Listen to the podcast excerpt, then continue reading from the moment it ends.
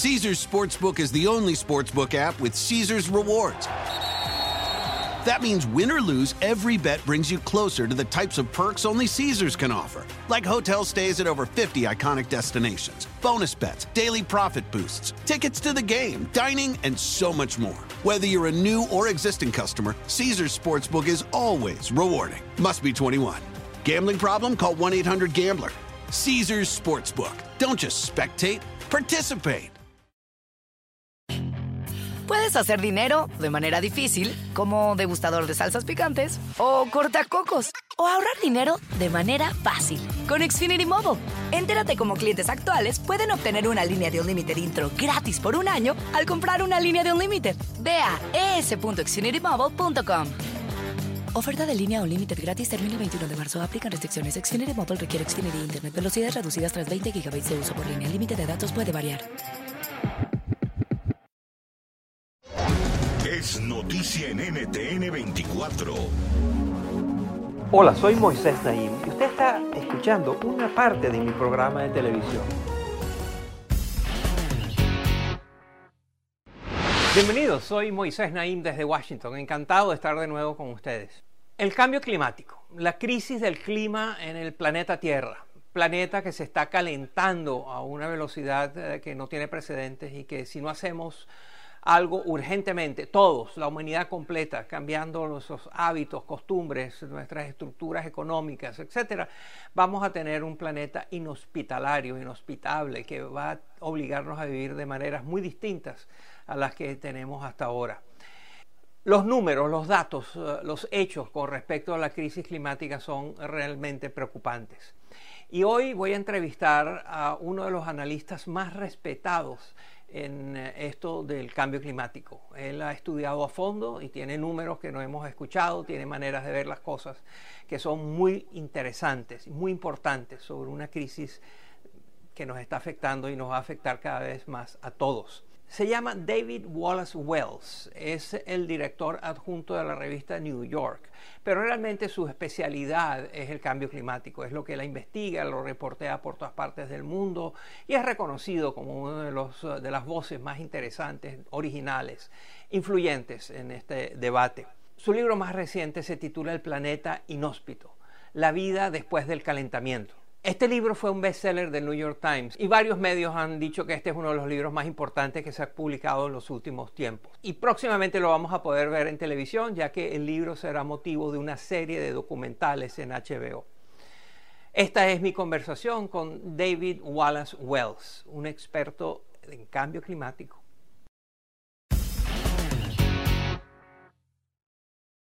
En su libro El planeta inhóspito, usted describe una situación terrible si no hay uh, acción urgente para contener el cambio climático. Acciones que requieren que los gobiernos cambien, pero que todos nosotros cambiemos nuestros hábitos, costumbres, formas de vida. Eh, de no pasar eso, usted describe una, un planeta Tierra realmente imposible de vivir o, con, o que requiere cambios fundamentales en la civilización tal como la hemos conocido hasta ahora. ¿Nos puedes describir qué sucedería si no hacemos esos cambios? ¿Cómo luce el planeta Tierra? If we don't do much more, I think we'll end up at the end of the century si no hacemos mucho más, creo que al final de este siglo terminaremos con alrededor de 3 grados centígrados más de calentamiento. Esto probablemente significaría unas 200 millones de muertes adicionales a nivel global causadas por la polución del aire.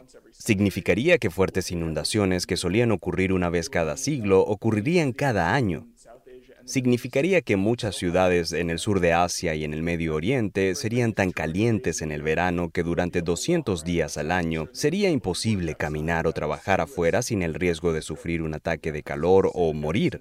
Muchas de las ciudades más grandes del mundo que hoy albergan 10, 12 o 15 millones de personas estarían lidiando de manera regular con eventos de calor letales, en los que decenas de miles de personas morirían cada año. Y como resultado de todo esto, las Naciones Unidas pronostican migraciones masivas a una escala de quizá 200 o incluso 500 millones de personas. Nuestras esperanzas para la prosperidad serían drásticamente limitadas. Y nuestras existencias serían mucho más definidas por los esfuerzos para responder y adaptarse a estos cambios climáticos que las experiencias de cualquier humano en la historia. Incluso si terminamos con 2 grados centígrados de calentamiento en lugar de 3, nuestras vidas serían definidas por esta fuerza. Las vidas de todos los que estamos vivos hoy y presuntamente las de nuestros hijos y nietos. Um, all of us alive today and presumably all of our children and grandchildren as well. Tu libro es fascinante y al mismo tiempo muy preocupante y tienes una cantidad de datos duros, de evidencias, de información, de estadística, de hechos, que describe la magnitud del daño que ya ha sido causado al medio ambiente. Comparte algunos de estos números con nosotros.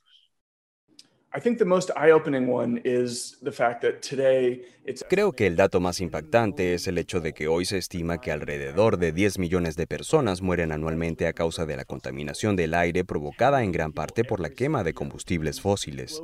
Esto significa que a nivel mundial, en un año promedio, mueren dos veces más personas por contaminación del aire que el número de personas que murieron por COVID-19 en el 2020. Y no estamos desarrollando ninguna solución para lidiar con este problema que sea tan grande como la que desarrollamos para lidiar con la pandemia. Esto es una abominación moral. Por otro lado, muchos países al sur del Ecuador ya se han enfrentado a impactos climáticos que pueden haber reducido su potencial para el crecimiento económico entre un 20 o 30%. Y si seguimos sin hacer nada, para el final del siglo es posible que estos países pierdan por completo la esperanza de crecer económicamente, dada la fuerza del calentamiento global. Y por supuesto, quizá el ejemplo más vívido es el crecimiento de los incendios en el oeste de Estados Unidos o en Australia. And of course, maybe most vivid of all um, is the growth of wildfire in places like the American West or Australia. Uno de nuestros amigos del vecindario tiene 98 años y su esposa 92 años. Vivieron aquí durante 60 años y se quedaron sin hogar. Fui a California en el 2019. Hablé con Eric Garcetti, el alcalde de la ciudad de Los Ángeles. Él cumplió 50 años de edad en 2021. Cuando él nació en 1971, se incendiaron 60.000 hectáreas en California. En el 2013, el año en el que fue elegido como alcalde, se quemaron 600.000 hectáreas, es decir, 10 veces más. En el 2017, el año en que fue reelegido, se incendiaron 1.2 millones de hectáreas, el doble en solo cuatro años. En el 2018 fueron 1.8 millones de hectáreas y en el 2020 se quemaron 4 millones de hectáreas. Eso es el doble en tan solo dos años. Al final del 2020, la contaminación del aire por los incendios forestales en el oeste de Estados Unidos fue mayor que la de cualquier otra actividad industrial o humana combinada. California es el estado más consciente y ambicioso en cuanto a la descarbonización, pero todo lo que se ha hecho en el estado más ambientalista de los Estados Unidos ha sido completamente borrado por los incendios forestales. Y esto está pasando en todo el mundo. En un reporte publicado este año se demostró que la Amazonía ha producido más dióxido de carbono que lo que ha absorbido en los últimos años. Esto debilitará nuestra habilidad de descarbonizar rápidamente. Pero además si los bosques de todo el mundo ahora están contribuyendo al problema en lugar de ayudarnos a combatirlo, se transforma totalmente nuestra relación con la naturaleza y con estos bosques. Creo que se avecinan muchos cambios como este, no solo cambios naturales, climáticos, políticos o humanos, sino culturales y psicológicos donde tendremos que reorientar nuestra relación, por ejemplo, con los bosques y lo que significan para nuestro futuro en este planeta. Tú has dicho que el cambio climático diluye el tiempo. ¿Qué significa eso? Well, I think bueno, creo que el cambio climático es muy complicado. Se desarrolla a lo largo de diferentes líneas del tiempo a la misma vez. Por ejemplo, el aumento del nivel del mar es uno de los impactos más comunes del cambio climático, pero también es de los más distantes. Es posible que si pasamos de los 2 grados centígrados, el nivel del mar ascienda incluso tanto como 80 metros. Pero eso ocurrirá durante miles de años, entonces es un cambio que probablemente ninguno de nosotros vaya a vivir. Y aún así está siendo determinado por las acciones que estamos tomando hoy. Y una vez pasemos un cierto punto con las capas de hielo de la Antártida y el Ártico, no podremos cambiar esa historia. Eso significa que durante los próximos 50 años podríamos estar literalmente dibujando el mapa del planeta de los próximos 500.000 años. Eso es un sentido del tiempo demasiado confuso y extraño. Por otro lado, hay líneas de tiempo mucho más cortas. Consideremos un ejemplo que uso con frecuencia pero que me parece aterrador. La ciudad de Houston en Estados Unidos ha sido afectada por cinco tormentas que solo ocurren cada 500 años en solo cinco años.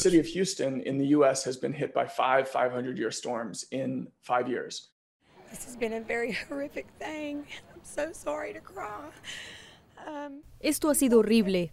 Disculpen el llanto. Lo hemos perdido todo y tenemos que reconstruir. Es un sentimiento horrible ver a tu familia y amigos, a ti mismo perderlo todo.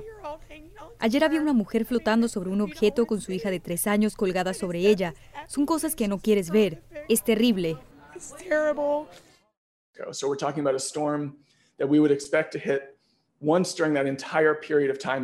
Estamos hablando de una tormenta que esperaríamos una vez durante todo este periodo de Estados Unidos. La llegada de los europeos, la construcción de la colonia, el genocidio de los indígenas, la revolución, la construcción de un imperio esclavista, la industrialización, la guerra civil, la Primera Guerra Mundial, la Segunda Guerra Mundial, la Guerra Fría, la era del imperio estadounidense, el fin de la Guerra Fría, el 11 de septiembre, la crisis financiera y la COVID-19. Estamos viendo literalmente milenios de desastres climáticos naturales ocurrir en décadas. Así que el cambio climático se está desarrollando en diferentes líneas del tiempo, algunas de ellas increíblemente largas y otras increíblemente cortas. Y tenemos que pensar en ambos sentidos, a lo largo de ambas líneas de tiempo, si esperamos entender algo de su complejidad y escala. Lo que describes me trae a la memoria una visita reciente que hice a la ciudad de Miami, en la cual este, se ven rascacielos y edificios gigantescos que están siendo construidos a la orilla del mar, en un, lugares que claramente van a estar bajo la superficie del agua, de acuerdo a todos los estudios. Me pregunto y te pregunto, ¿qué explica esa tolerancia, esa disposición a ignorar el cambio climático y seguir haciendo las cosas como si nada pasara?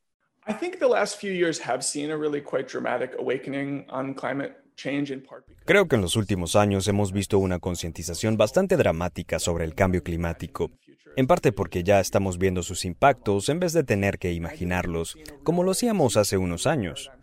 Y creo que ha habido un cambio real entre los líderes globales, en parte porque los economistas que solían creer que descarbonizar era básicamente demasiado costoso, Ahora dicen que estaremos mucho mejor cuanto más rápido mitiguemos el cambio climático.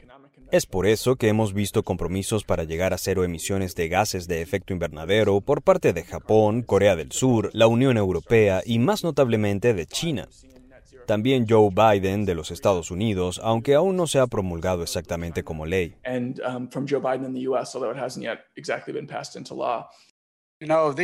Estas medidas posicionarán a Estados Unidos en un camino hacia una economía con cero emisiones de carbono para el año 2050. Pero la verdad es que Estados Unidos representa menos del 15% de las emisiones globales. Ningún país puede resolver esta crisis por su cuenta. Todos nosotros, y particularmente quienes representamos a las mayores economías mundiales, debemos asumir la responsabilidad.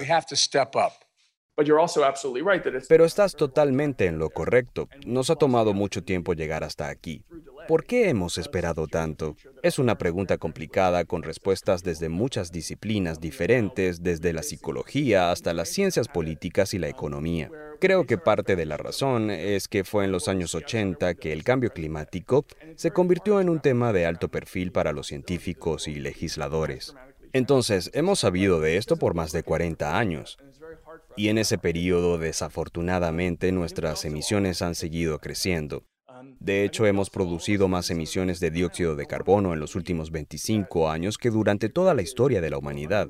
Pudimos haber hecho muchos cambios durante ese tiempo. Por otro lado, 25 años no es mucho tiempo, especialmente si estamos pidiendo transformar la perspectiva y orientación de nuestras políticas y sociedades. Además, creo que la mayoría de los humanos vivimos en un cierto grado de negación y no queremos creer que las cosas podrían degradarse tan dramáticamente como determinará el cambio climático. Creo que también tenemos, desafortunadamente, una tendencia a normalizar los desastres climáticos y realmente todo el sufrimiento. Cuando una tragedia ya está con nosotros o sucedió en el pasado reciente, lo tratamos como parte del trasfondo de nuestras vidas y no nos sentimos tan motivados por ello. Motivated by it nearly as much. El cambio climático ya empieza a alarmar a mucha gente. Hay algunos inclusive que mantienen que es inmoral traer hijos al mundo en tiempos como estos. ¿Tú qué piensas de eso?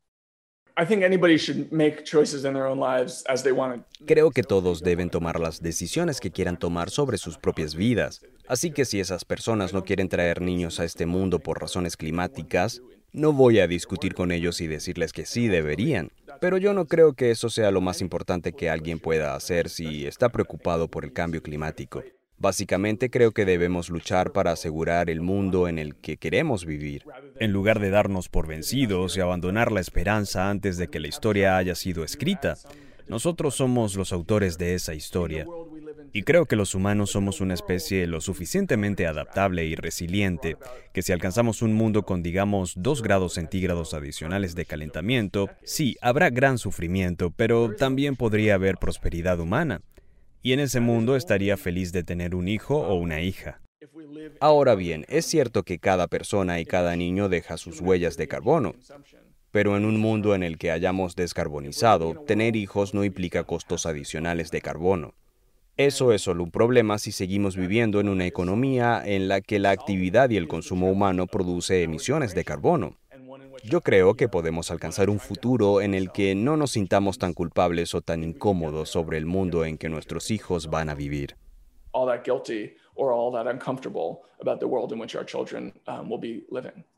La crisis climática puede ser enfrentada de dos maneras, mitigándola o adaptándose. Es decir, tomar medidas para que eh, los efectos del cambio climático tengan menores consecuencias, y esa es la adaptación.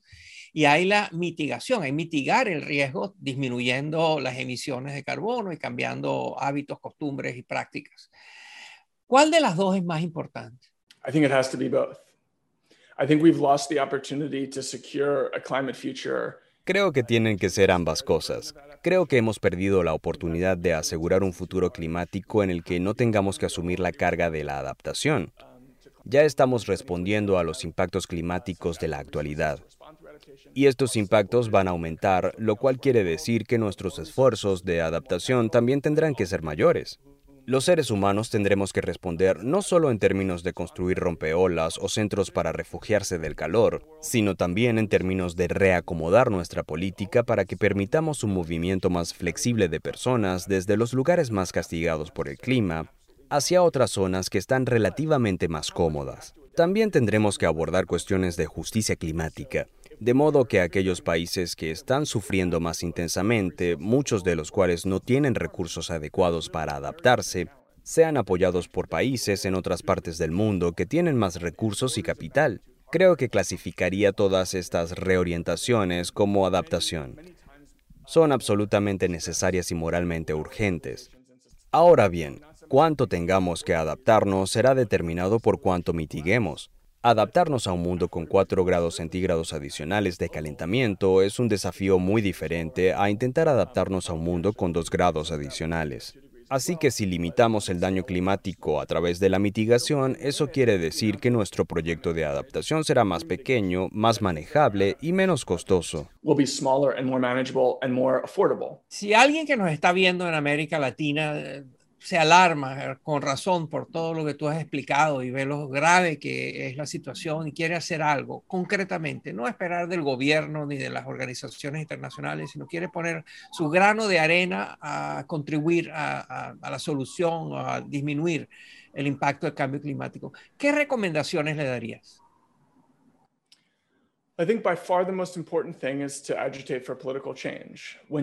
Creo que sin duda lo más importante es presionar para que haya cambio político.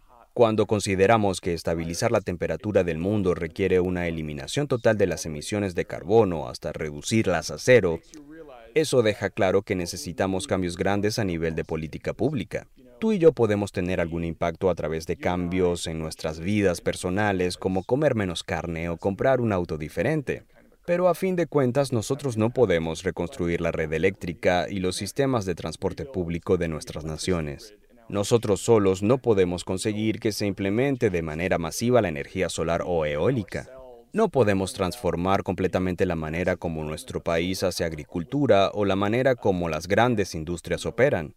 Así que para mí lo más importante es elegir líderes que se preocupen por el clima y tratar de que mientras estén en el cargo cumplan con políticas muy ambiciosas en este ámbito.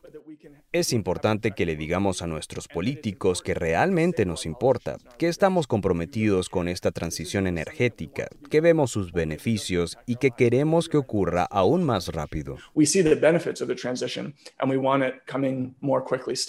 David Wallace Wells es el autor de un libro titulado El planeta inhóspito, la vida después del calentamiento.